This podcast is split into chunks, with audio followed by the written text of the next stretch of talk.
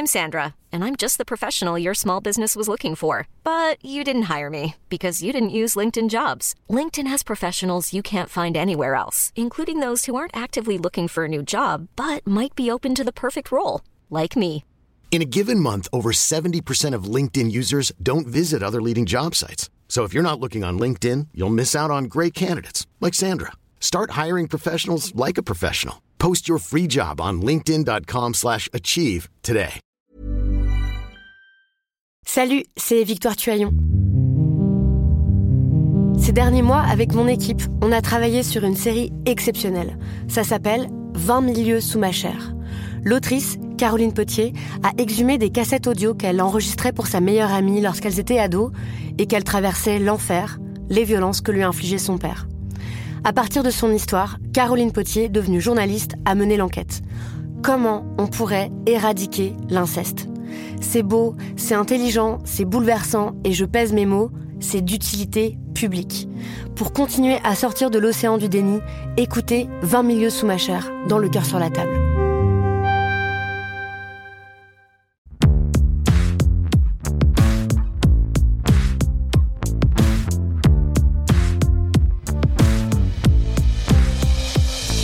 Salut, c'est Thomas Rozek.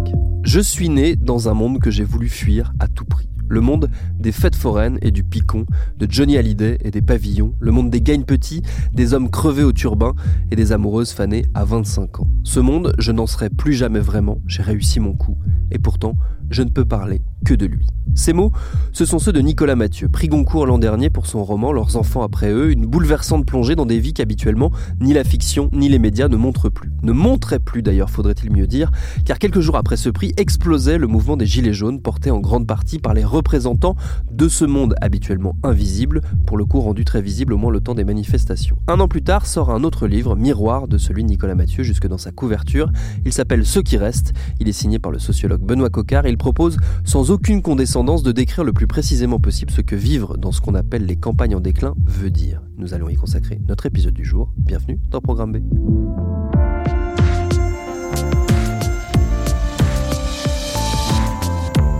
Ce livre, c'est le résultat de 9 ans d'enquête sur des périodes plus ou moins longues dans le Grand Est, la région d'origine de Benoît Coquart, notre invité.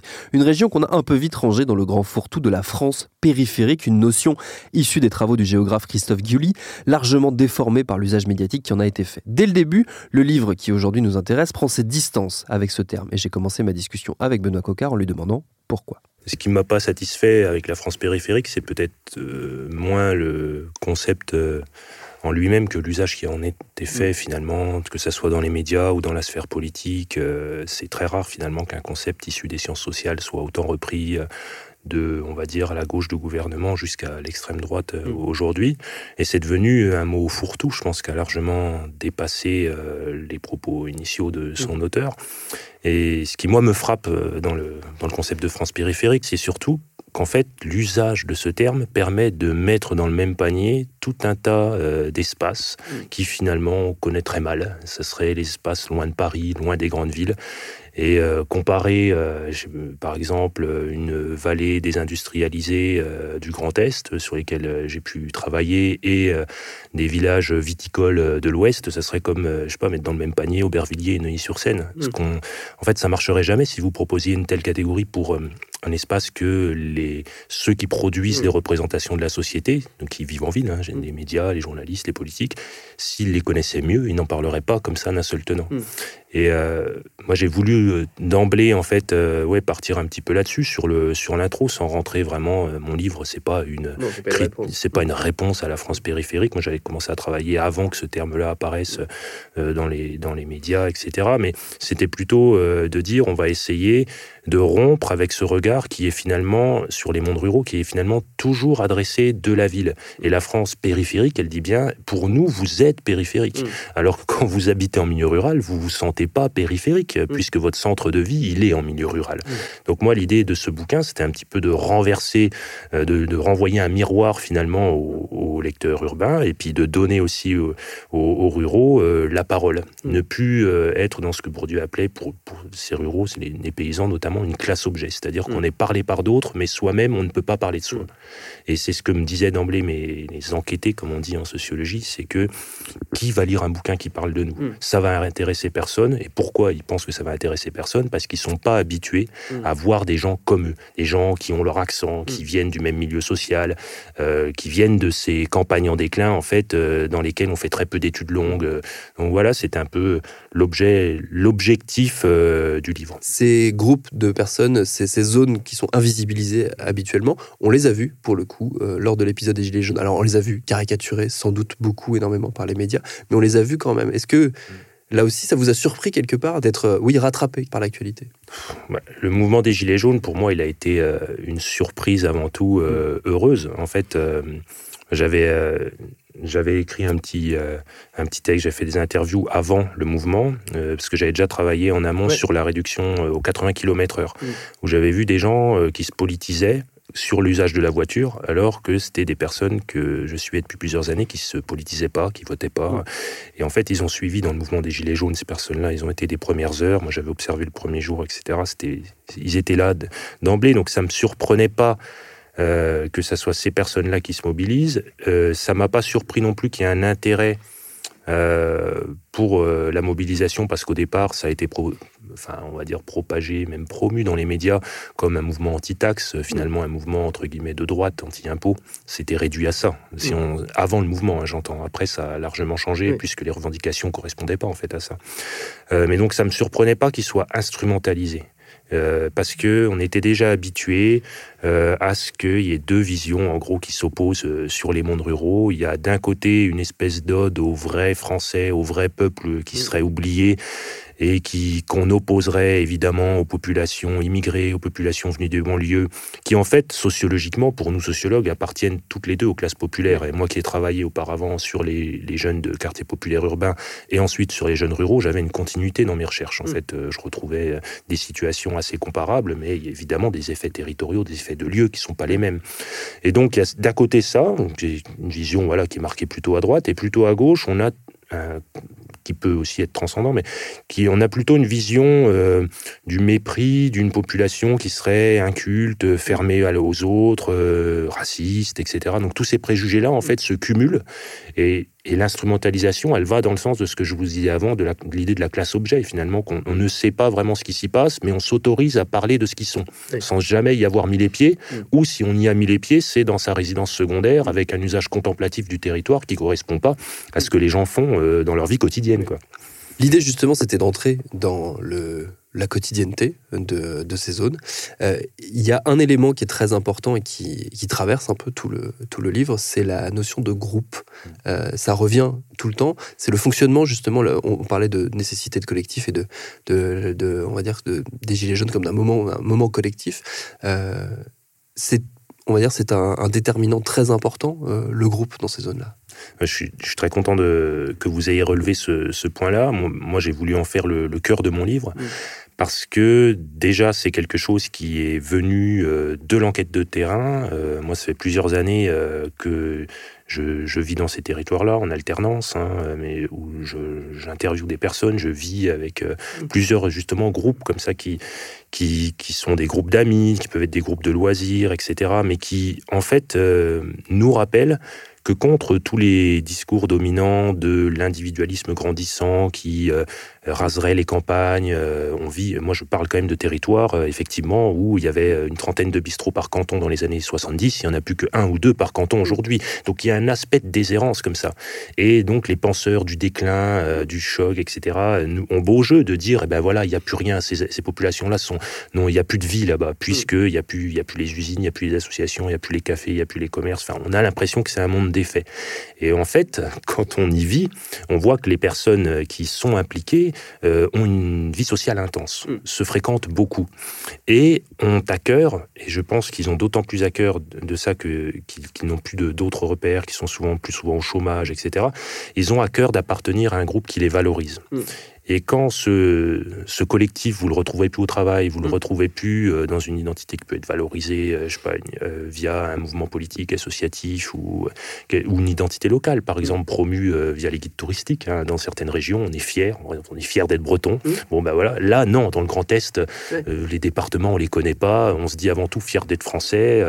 on est par exemple fan de l'Olympique de Marseille dans le cas de mes enquêtés, alors qu'on n'a jamais mis un pied à Marseille, mais parce qu'on veut se rattacher à une histoire qui nous dépasse et qui nous valorise. Et à petit niveau, au sein euh, des groupes d'amis que j'ai observés, c'est la même chose. On a à cœur d'avoir comme euh, je reprends les mots de mes enquêtés, des vrais potes sur qui compter. Mm. Euh, des personnes qui, en toutes circonstances, vont être de notre côté. Et ça, c'était quelque chose de très fort qui, à mesure en fait que la figure d'un potentiel déclassement symbolique par le fait de ne pas avoir de travail ou de ne pas réussir dans la vie est, proche. En fait, on voit de plus en plus de chômeurs de longue durée que localement on appelle les cassos et il y a ces stigmatisations permanentes du cassos. Tout le monde devient un peu le cassos de quelqu'un dans certains contextes. Ben là, pour être un, minimum respectable, c'est de faire partie d'un groupe d'amis où on assure de la bonne réputation des uns et des autres, où on s'entraide. Et euh, ça peut paraître que symbolique, mais euh, dans mon enquête, je me suis rendu compte que la manière dont les personnes avaient pu trouver un travail, que ce soit les jeunes femmes, les jeunes hommes, ou un compagnon ou une compagne, mm. c'était par le groupe d'amis, mm. c'était par des logiques de recommandation. Euh, et tout ça tient en fait dans un petit monde d'interconnaissance où il est très important d'être, comme ils disent, bien mm. vu et de rester bien vu. Et ils sont prêts à se battre pour garder cette bonne réputation. Ce qui est frappant, c'est que finalement, on, recrée du collectif là où le collectif a, déserté quelque part, là où à la fois l'État s'est désengagé, donc tout ce qui crée de la structure collective de la, de la part du service public euh, est parti, et où le travail est parti, et où le travail, on sait que c'est ce qui crée aussi du, du mm. collectif. C'est une réponse à ça quelque part. Euh, oui, voilà, c'était. Euh, c'est évidemment l'intérêt, à mon avis, de, l'enquête de terrain. Ça. Mm. Euh, moi, j'ai pas cherché à répondre à la base à ça. D'ailleurs, au début de mes enquêtes, je, ne vous cache pas, moi, j'étais un petit peu parti de, du milieu rural. J'en suis originaire. je suis originaire des régions que j'enquête, etc. Euh, J'étais quand même surpris euh, par la déshérence de certains lieux. Enfin, ça ne peut que, que marquer. Et il m'a fallu du temps, des années d'enquête pour être réimpliqué dans les sociabilités collectives, etc. Et voir que finalement, il y avait une vie sociale qui mm. était intense. Euh, maintenant, il ne s'agit pas de dire non plus que tout va pour le mieux dans le meilleur des mondes, mm. alors même que les services publics sont largement délocalisés, comme les usines quelques dizaines d'années auparavant. on est quand même dans les départements euh, où, euh, quand on prend le taux de consommation d'héroïne par habitant, on est parmi les plus forts de France. Il y a beaucoup de jeunes qui sont sans emploi et sans diplôme, sans perspective d'avenir. Et euh, si ces groupes, ils existent aussi, ces groupes d'amis, que les, les, enquêtés, ils appellent pas ça un groupe d'amis, ils appellent ça un clan mm. ou une bande de potes. Mm. Et le clan, ça veut dire ce que ça veut dire. Ça veut dire qu'on est unis, mais dans une conflictualité. Mm. Et qu'on est unis avec un nombre restreint de personnes. C'est-à-dire que les consciences collectives qu'on peut, que certains peuvent espérer euh, renouveler euh, au sein des milieux populaires euh, et même au-delà, ici elles sont restreintes mm. à un petit nombre de personnes sur qui on peut compter.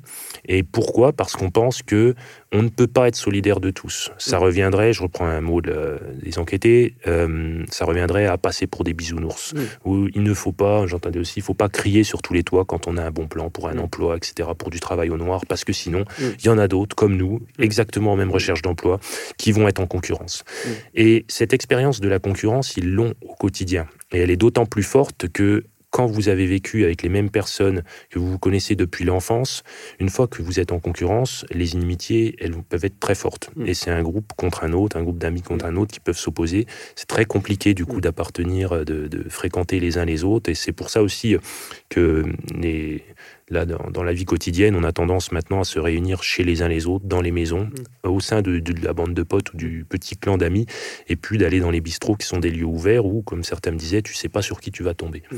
Et euh, du coup, il y en a certains qui ne peuvent plus se fréquenter. Et c'est ça la réalité d'un objectif déclin du marché de l'emploi local. Moi, j'ai des cas dans le, dans le bouquin que je relate de concurrence, par exemple, entre deux ouvriers plombiers euh, qui sont formés à la plomberie, mais qui n'ont pas de boulot parce que le marché atone et que voilà. Et ils se retrouvent en fait en concurrence pour le même poste qui était censé se libérer depuis plusieurs années parce qu'on attend que, en gros, les anciens partent en retraite. dans certaines régions, vous êtes réduit à ça hein, pour avoir un emploi. Et bien évidemment, quand ils vont se faire concurrence, vu qu'ils ont à peu près les mêmes formations, qu'ils ont un peu les mêmes bonnes réputations, c'est par piston que ça va se régler. Donc celui qui n'a pas le poste le vit d'autant plus comme une injustice que l'autre est son semblable et qu'avant ils étaient amis. Et pour cela, c'est très dur de croire en l'alliance de tous avec tous et du fait que le monde social ne serait pas conflictuel. Euh, cette, euh, cette organisation en groupe, cette protection du groupe, ça, ça crée une priorisation aussi, et ça vous l'évoquez euh, dans, dans, le livre, c'est le nous d'abord. Ça, c'est un, thème, un, mm. terme qui revient et qui, qui d'ailleurs fait l'objet d'un chapitre entier à, mm. à la fin. Ça, c'est une notion très forte. Oui, c'est un terme sur lequel j'ai voulu insister. Alors, plus souvent, les, les enquêtés disaient déjà nous, nous d'abord, que nous. Euh, pourquoi? Parce qu'en fait, si je peux rentrer un peu dans les termes sociologiques un peu classiques, il y a un sociologue qui s'appelle Richard Hogarth, un célèbre sociologue anglais, qui parlait de la division eux-nous. Euh, euh, au sein des classes populaires, le E des quartiers bourgeois, des patrons, euh, de tous ceux qui ne sont pas ouvriers, voilà, avec une conscience du coup collectif qui était aux ouvriers. Alors que là, le nous, il est encore plus sélectif et restreint, mm. c'est-à-dire déjà nous, c'est déjà nous, mes vrais potes sur qui compter, euh, avant d'autres qui peuvent être nos semblables en termes de conditions sociales. Mm. Et donc j'ai trouvé ça très, très parlant, en fait, pour résumer aussi certaines attitudes politiques qui, je pense, peut, sont très compliqué à interpréter et qu'il faut savoir regarder en face et qui en même temps en sociologue il faut savoir comprendre. Donc là évidemment je pense à l'affinité, euh, en tout cas à la proximité idéologique que les, les enquêtés ont tendance à revendiquer, qu'une partie d'entre eux ont tendance à revendiquer avec le Front National, avec l'extrême droite. Euh, en se disant, c'est des expressions qui reviennent, 100% Le Pen, pour Le Pen. Euh, on rencontre même des gens qui se disent racistes, en se déclarant racistes, et en allant, bah, j'ai essayé de creuser un petit peu, euh, voilà, pourquoi, euh, comment ça se fait, euh, et les arguments qui revenaient. Alors, je précise d'emblée que ces personnes-là qui pouvaient se revendiquer 100% Le Pen, j'ai observé les jours d'élection, massivement, ils n'allaient pas voter. Donc, c'est un peu le paradoxe des classes mm. populaires, c'est-à-dire qu'ils sont dans un désengagement vis-à-vis du mm. vote, mais ils ne sont pas pour autant pas politisés, il ne faudrait mm. pas croire ça. et donc, ils me disaient, au moins, euh, c'est la seule à oser dire que ça pète un peu partout. Mm. Euh, c'est-à-dire qu'il retrouvait, euh, dans, chez Le Pen, chez Marine Le Pen, là, parce que c'était cette actualité-là, il retrouvait une vision conflictuelle du monde social mm. que eux expérimentent au quotidien. Mm. mais ils sont en conflit vis-à-vis de, personnes qui leur ressemblent en tout point. Marine Le Pen, elle désigne les immigrés, les étrangers, etc. Mais on se rattache en fait à ce discours-là. Euh, sur, euh, sur un substrat qui, qui, passe du local au national, comme ça, de, avec des jeux rhétoriques. Euh, mais ce qui est exprimé, c'est ce qu'on vit dans la vie quotidienne. Mm. Et moi, à mon avis, pour comprendre vraiment l'adhésion qu'il peut y avoir parmi notamment les classes populaires à un tel discours politique, il faut aller regarder sur le terrain qu'est-ce qui se passe dans leur vie quotidienne. Mm. On ne peut pas se contenter de dire c'est des idéologues euh, du racisme. Mm. Et ça, j'en veux pour preuve, si vous, voilà, j'en reviens au dernier chapitre que vous, que vous citiez, hein, dans les clans d'amis que je cite, parce qu'on est dans des régions industrielles et parce que bah, voilà, on est euh, sur des terres historiquement d'immigration. Il n'y a pas que ce que certains appellent, euh, avec un grand misérabilisme, les petits blancs. Mm. Il y a aussi des jeunes descendants d'immigrés nord-africains qui sont venus pour travailler dans les usines ou dans les petites entreprises locales, et ils font partie de ces groupes d'amis. Et les mêmes personnes euh, qui peuvent se revendiquer euh, d'un certain racisme, proche de Le Pen, etc., euh, peuvent avoir des solidarités et des alliances concrètes quotidiennes avec des personnes issues de l'immigration. Mm. Et donc, moi, j'avais beau jeu, en fait, vu que je représentais un peu celui qui n'était pas de ce bord politique, j'avais beau jeu de les contredire et de leur dire, mais ce que tu me, ce que tu me dis là, ça m'étonne, parce que je prends l'exemple d'une scène d'ethnographie où il y, en a, il y a un enquêté qui s'appelle Émilien qui, qui me dit euh, qu'il ne peut pas euh, avoir une, jouer au football euh, ou se retrouver dans la même pièce que des Noirs et des Arabes, que mm. forcément ça va partir en bagarre, qu'il ne supporte pas, donc c'est un ouvrier d'usine. Et, je lui dis, mais c'est quand même étonnant, un Arabe, t'en as là à côté de toi, il tenait par l'épaule un de ses meilleurs amis que j'appelle Karim dans, dans, le, dans le livre, et qui lui, descendant d'immigrés nord-africains, et qui ne s'en cache pas du tout, mm. et dit ah, mais lui c'est pas pareil, il est comme nous. Il est comme nous, il travaille avec moi, il vient chez moi quand il veut, c'est mon loulou, parce qu'on se donne souvent des petits surnoms comme ça. C'est pas pareil. Et euh, enfin, moi, j'ai trouvé que cette, euh, cette contradiction-là, elle était en fait euh, assez parlante, mais qu'il fallait pas non plus nier que lorsqu'il y avait des concurrences et des conflits, ça se réglait en insultes racistes. C'est-à-dire qu'il y a un jeune qui me qui, qui s'exprime ça en entretien, qui lui dit euh, le problème, c'est que dès que ça va mal, je sais plus exactement comment, tu deviens le sale arabe. Et le, mm. le problème, c'est que ceux que tu as toujours côtoyés vont t'assigner en fait à mm. cette insulte-là, alors même que tu les as toujours côtoyés et qu'avant il n'y avait pas ce problème-là. Donc en cas de conflit, il y a ces insultes-là qui ressortent. Mais en cas de conflit entre les dix petits blancs, il y a aussi des insultes très fortes de cassos, etc. Ou même de, on peut les mm. ils peuvent se traiter par exemple de racistes, qui ressortent. Donc en fait, euh, les, c'est les concurrences euh, objectives qui sont le substrat euh, de ces divisions idéologiques. Quoi. La notion d'autonomie, elle est centrale dans la, la volonté d'autonomie, en tout cas la déclaration d'autonomie. Il y a notamment euh, cette phrase qui est, citée plusieurs fois, c'est ici c'est la Corse sans la mer. Oui, oui, cette phrase, d'ailleurs, c'est un, moi, ça m'a interpellé, en fait, ces deux, jeunes hommes qui m'avaient lancé ça. Je l'avais entendu ailleurs, dans un, dans un reportage. Ou, enfin, Je me suis dit, c'est quand même étonnant de reprendre euh, comme ça cette, euh, cette forme de référence à la Corse, une fois au hasard d'une discussion euh, chez Feu Vert, euh, dans un des départements que j'enquêtais, je demandais euh, comment ça se faisait qu'on avait la plaque de la Corse 2B qui était affichée comme ça en haut, après celle du département. Il me dit, mais c'est la plus prise après celle du département. C'est-à-dire que les gens aiment bien avoir la plaque Corse. Et c'est vrai que certains m'ont dit, bah, au moins tu mets ça, on te crève pas les pneus. Enfin, voilà. et il y aurait, c'est très, c'est un peu caricatural, hein, évidemment, et puis les gens en jouent, hein, c'est ironique, hein, évidemment, de se revendiquer comme ça. Mais il y a cette idée que on vit on est conscient qu'on continue de vivre dans des espaces qui ont tendance à être abandonnés par les décideurs publics parce que les services publics notamment sont de plus en plus loin. On dit que tout est loin, que tout ferme, que tout le monde s'en fout de nous. Ça, ça revient et enfin, comment leur donner tort quand on regarde un petit peu l'état mm. des, choses. Euh, mais d'un autre côté, euh, on avait des situations, des, j'avais des personnes qui me déclaraient des, phrases comme ça que je trouve très explicites, comme ici au moins tout le monde pense à peu près pareil. Mm. Tu sais à qui t'as affaire tout le monde se connaît. Euh, alors que la ville, qui faisait, par exemple Paris, hein, faisait figure de repoussoir. Mm. Pourquoi? Parce que à Paris, tu sais pas sur qui tu vas tomber. Mm. Il y avait cette idée, euh, justement, que personne te viendra en aide si tu as besoin d'un coup de main. Et euh, on peut revenir avant à ce qu'on disait, à la logique du clan et des vrais mm. potes sur qui compter. On a l'impression que ça, on ne pourrait le construire que dans un espace qu'on maîtrise, où on peut se rendre chez les uns les autres en voiture comme on veut. Euh, ou quand on décide de se réunir sur la terrasse jusqu'à tard dans la nuit, il y a personne qui va venir nous dire d'éteindre la musique. Euh, c'est des choses où on peut, je sais pas, des trucs tout bêtes, mais c'était souvent par rapport à la voiture. On me disait au moins je peux me garer juste devant chez toi pour venir. Alors que si on habitait en ville, on saurait pas comment se.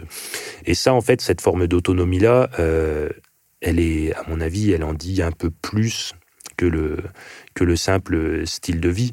Euh, elle renvoie aussi à, l'envie de, de, de, promouvoir des formes de classements sociaux, des manières de, de petites rétributions symboliques qui n'ont plus de valeur en ville. C'est-à-dire que moi, j'étudie des jeunes adultes, trentenaires, qui, dans l'ensemble, n'ont pas de diplôme, euh, occupent des emplois d'exécutants, et pour autant sont, peuvent potentiellement être très valorisés dans l'espace mm. social qui est le leur, et peuvent être considérés comme des personnes relativement dominantes, qui ont réussi leur vie, mm. avec des trajectoires de vie valorisées.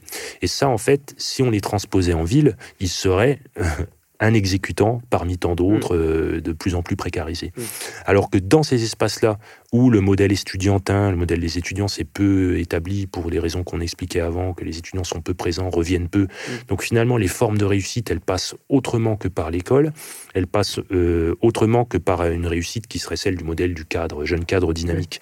Et en fait, l'autonomie euh, territoriale, c'est une autonomie symbolique qui permet à ces classes populaires-là d'être encore fières de ce qu'elles sont.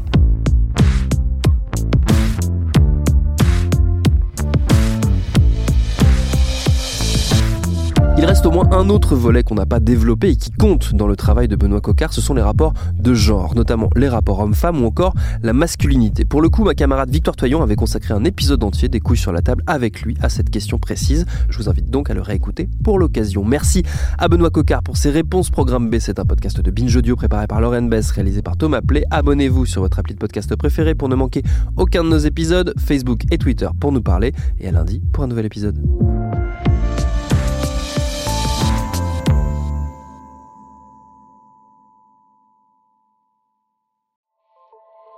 Salut, c'est Sinamir du podcast L'Affaire. En 2016, je suis monté sur un bateau de sauvetage en Méditerranée et ce que j'y ai vu n'a pas changé. En tout, depuis 10 ans, on compte même près de 30 000 morts sur cette mer. Alors, dans le naufrage, notre nouvelle enquête, j'ai voulu raconter un cas concret. Comment 130 personnes sont mortes en 2021 à la frontière de l'Europe, malgré des dizaines d'appels de détresse. Qui n'a pas pu les sauver et pourquoi? Qui étaient ces disparus? Et surtout, comment on en est arrivé à ne plus parler de 130 personnes qui meurent le même jour sur un bateau au milieu de la Méditerranée? Le naufrage, c'est la nouvelle série du podcast L'affaire de Paradiso Média.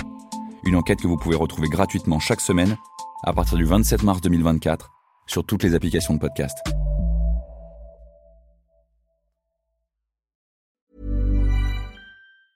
Hey, folks, I'm Mark Marin from the WTF Podcast, and this episode is brought to you by Kleenex Ultra Soft Tissues your ally to help tackle your allergy symptoms this season. I love the change of seasons, but nobody loves pollen and all those other things floating in the air that make you sneeze during this nice weather. Kleenex Ultra Soft tissues are hypoallergenic and allergist approved. So fight back against watery eyes and runny noses without worrying about irritating your skin. For this allergy season, grab Kleenex and face allergies head on.